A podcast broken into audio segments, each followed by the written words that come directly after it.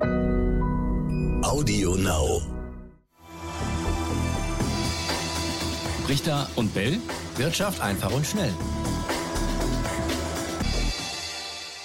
Und damit ganz herzlich willkommen zu einer neuen Folge Brichter und Bell. Wirtschaft einfach und schnell. Es könnte einer der größten Börsengänge Deutschlands werden.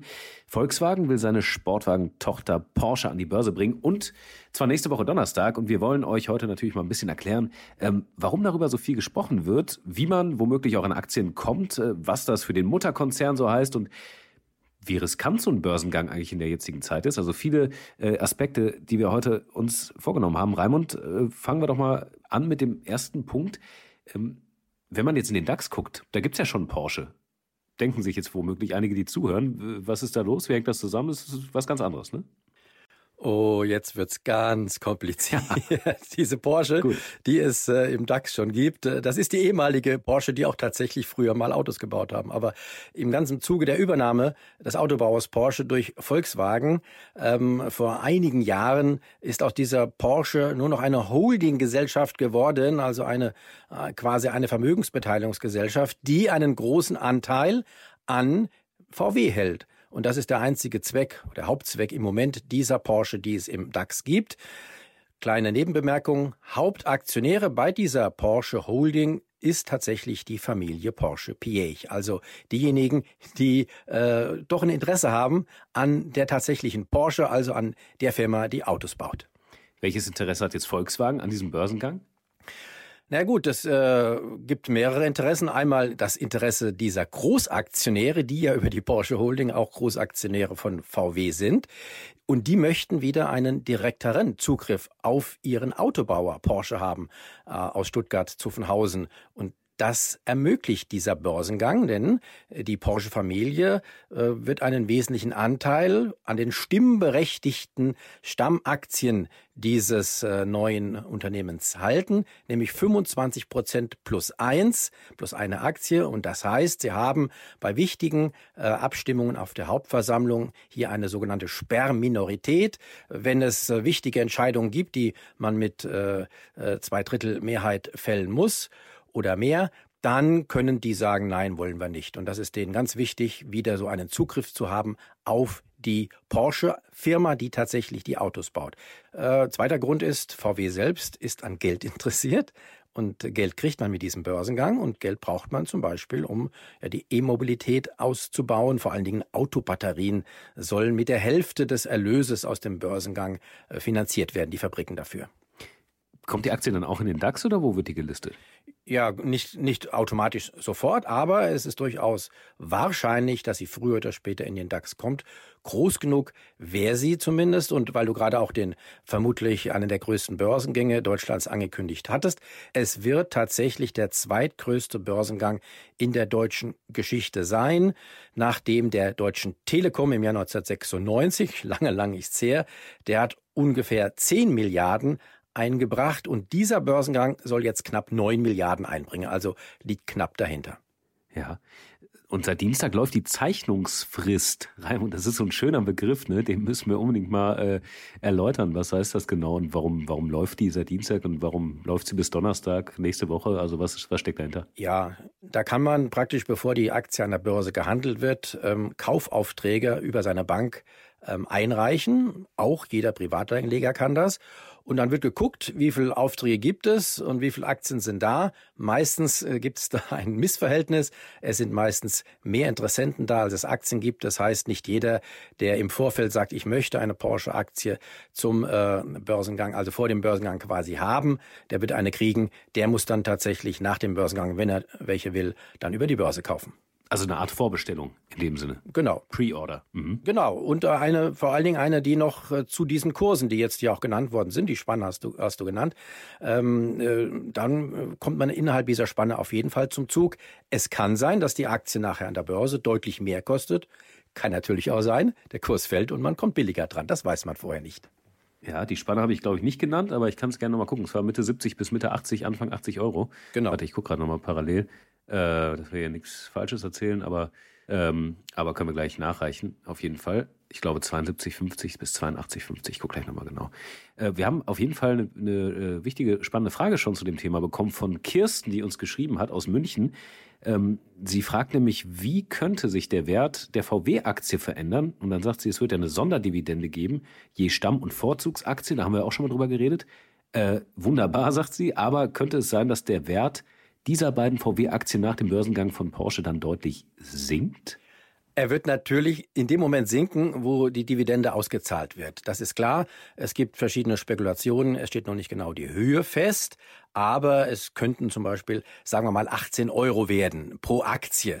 Logischerweise am Tag der Ausschüttung dieser Dividende wird der Börsen, wird diese, wird diese, werden diese 18 Euro vom Börsenkurs abgezogen, denn man hat ja als Aktionär dann äh, äh die Dividende auf der einen Seite, die 18 Euro, und deswegen ist die Aktie dann 18 Euro weniger wert. Ähm, aber das ist ein kurzfristiges äh, Moment. Ähm, das ist immer so. Ein Dividendenabschlag wird es geben. Äh, dass die Aktie langfristig tatsächlich, die VW-Aktie langfristig unter dem Börsengang leiden dürfte, ist eher unwahrscheinlich. Warum sollte sie auch? VW behält nach wie vor eine Mehrheit an der Porsche, also am Autobauer Porsche und äh, kann im Gegenteil vielleicht davon profitieren, dass die Porsche-Aktie eventuell auch im Kurs steigt. Und dann weiß man ja genau auch an der Börse, aha, ähm, der, die Beteiligung an Porsche ist jetzt so und so viel wert über den Börsenkurs.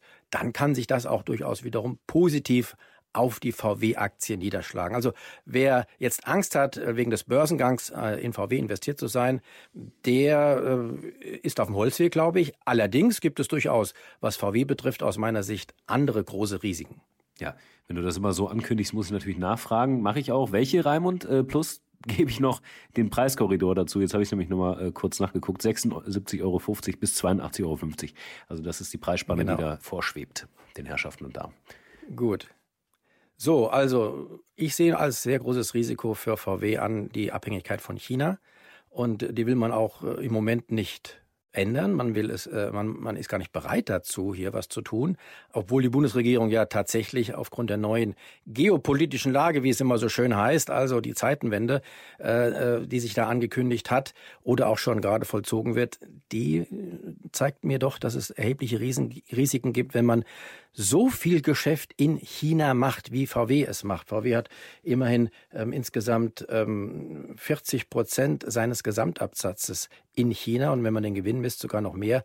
Und ähm, wir wollen gar nicht uns ausmalen, was passiert, wenn äh, China einen Angriff auf Taiwan äh, startet und es da zu weiteren Komplikationen kommt. Das muss alles nicht sein.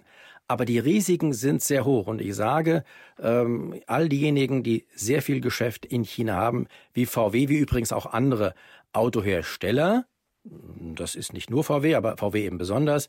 Ähm, kleine, äh, kleine Geschichte am Rande. Ich habe einen äh, neuen BMW Elektroauto bestellt und fragte gerade bei meinem Händler nach, wann äh, wird's denn geliefert? Und da guckte der in seinem Computer, ach, es ist schon auf dem Schiff. Und ich, hä? BMW auf dem Schiff? Ja, das kommt aus China. Also auch BMW-Autos, die man kauft, Elektroautos vor allen Dingen, äh, kommen aus China, genau aus Shenyang. Ähm, andere Autohersteller sind da also auch betroffen, ähm, aber VW besonders. Ich glaube, die müssen sich langfristig umstellen und das, das ähm, China-Geschäft langfristig tatsächlich zurückfahren. So wie es übrigens Opel jetzt gemacht hat. Opel hat gesagt, wir wollen nicht ausbauen in China. Wir haben diese Ausbaupläne zurückgestellt. Und das ist politisch im Moment tatsächlich wohl das Richtige. Wenn sich das irgendwann ändert, okay, wenn sich die Weltlage entspannt und sowas, dann kann man wieder neu denken, aber im Moment sieht es danach nicht aus. Ja, spannendes Szenario, definitiv. Wobei es ja auch viele äh, Artikel, Kommentare gibt, dass die Chinesen sich selber schon ihrerseits so ein bisschen abschotten und ähm, eben auch auf die eigene Wirtschaft noch Dollar setzen wollen, die eigene Produktion. Auch das würde dann natürlich zu dem passen, was du gerade gesagt hast. Ne? Also das Risiko ist da. Richtig. Ja. Genau. Verstärkt sogar das noch. Mhm. Wie groß ist insgesamt das Risiko gerade für so einen Börsengang? Ich meine, wir stehen anscheinend, äh, so heißt es ja in vielen Prognosen von der Rezession im Winter.